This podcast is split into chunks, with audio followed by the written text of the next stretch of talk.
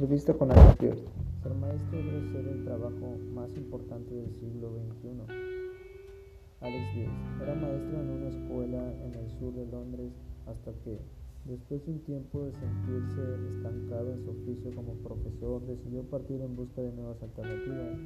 Ese viaje, que incluye más de 20 países, le sirvió a Pierce para encontrarse con escuelas que incuban los principales métodos para afrontar los retos que presenta el siglo XXI. Su recorrido terminó en el libro Otras formas de aprender, en el que no solo recoge los ejemplos más destacados, sino que también reflexiona sobre lo que tal vez son los temas más importantes que afrontará la educación en las próximas décadas. Soy doctora en matemáticas y no sé dividir con tres cifras, no sé calcular a mano una raíz cuadrada. La creatividad y la capacidad de resolver problemas y la importancia de los maestros son los grandes desafíos de las escuelas. Y todo esto envuelto bajo la gran incógnita de cómo manejar las nuevas tecnologías y la inteligencia artificial, señaló. Esta es la entrevista de Bill con BBC Mundo con motivo del festival, ahí en, en Cartagena. ¿Cuáles son los peores errores que se están cometiendo en educación estos días? Es una buena pregunta que nos tenemos que hacer cuando piensa. Mira, yo comencé como maestro en una escuela del sur de Londres, en Cambridge, que para que te des una idea, en el juego Monopolia es la propiedad más barata y ahí me golpeó el hecho de que enseñaba con los métodos que utilizaba Sócrates en Agaro hace unos 2000 años a unos niños que tenían sus celulares y vivían en el.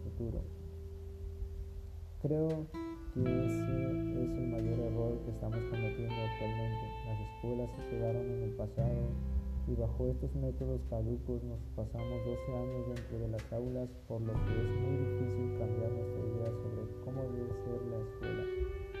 El segundo reto que afronta la educación de hoy es que no sabe con claridad en qué debe enfocarse, en qué debe concentrarse teniendo en cuenta el futuro.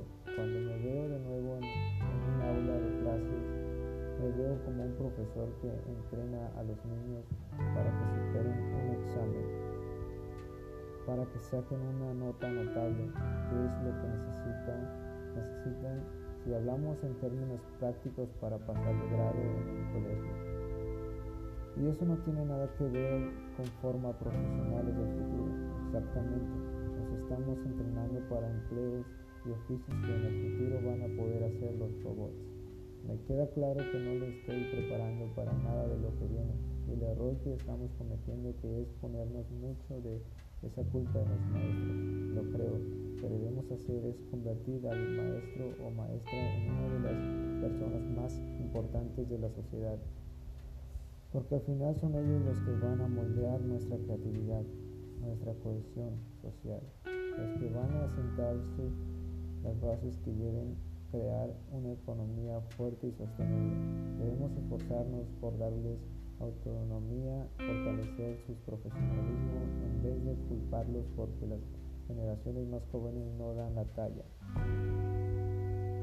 En ese sentido, ¿qué habilidades deben señalar los maestros en las aulas para afrontar el futuro? Creo que los niños requieren tres cosas. La primera es aprender a pensar, pero de una manera acorde a los retos del futuro. Deben pensar en formas críticas sobre el mundo, sobre el rol que quieren ejercer a partir de un conocimiento profundo de ellos mismos. La segunda es aprender a actuar, pero especialmente como ser unas personas creativas.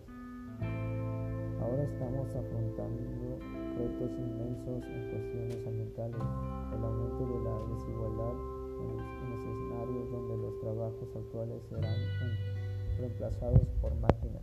Así que ahí vamos a necesitar que los niños desarrollen a fondo su creatividad. Y eso significa que los niños no solo deben aprender a ser creativos, sino también a trabajar con la ayuda de las nuevas tecnologías en conjunto con otras personas. Y lo tercero, aplicar esa creatividad en la resolución de problemas que afronta el mundo moderno para cuidarse de ellos mismos y a las personas que lo rodean. Mientras la sociedad se paralice cada vez más los estudiantes necesitan desarrollar su inteligencia emocional para ser capaces de conectar y sentir empatía con otras personas, ya sean de su comunidad o a nivel global. Pero sobre todo que aprendan a comprender su propio desarrollo emocional para que sean capaces de manejar su bienestar en un mundo en el que cada día es más difícil vivir. Hay una que estado presente en su libro, Nuevas formas de aprender. El papel de la educación en ayudar a buscar el sentido de las cosas que estamos haciendo. Una de las cosas que está transformando la forma en que entendemos la educación es la investigación sobre cómo funciona nuestro cerebro en el mundo. En el campo de la psicología, el desarrollo temprano e incluso la neurociencia. Y una de las cosas que los científicos cognitivos han encontrado es que hay una jerarquía en nuestras premisas cuyos resultados nos llevan a aprender. Si insistimos en repetir y memorizar, entonces vas a tener una cierta cantidad de conocimiento y vas a aprender en algunas medidas. Pero, pero si las cosas que están aprendiendo te causan una reacción emocional, o sea, te hacen sentir entusiasmado, triste, confundido, te estresan y así es posible que te retengas más conocimiento que a través de la memorización. Lo más importante de eso es que tanto los investigadores como los psicólogos han llegado a la misma conclusión, que si este aprendizaje tiene un sentido para los estudiantes, es entonces cuando realmente ocurre. ¿Y qué significa que el aprendizaje tenga sentido? Puede que una enseñanza tenga sentido porque hay un trabajo en particular que quieres tener y quieres que las cosas que aprendes te ayuden a conseguirlo y ejecutarlo. Para, para eso es una visión muy estrecha del aprendizaje. Puede tener mucho sentido para ti porque es algo que amas hacer. Es importante para ti como persona. Tal vez ames las matemáticas, aprender nuevos idiomas, la música. Y cuando comienzas a hacer estas cosas que amas, tienen sentido para ti porque tienen que ver con tu identidad y tu manera de expresarte. La gente incluso puede encontrarse su propio autoexpresión en crear códigos.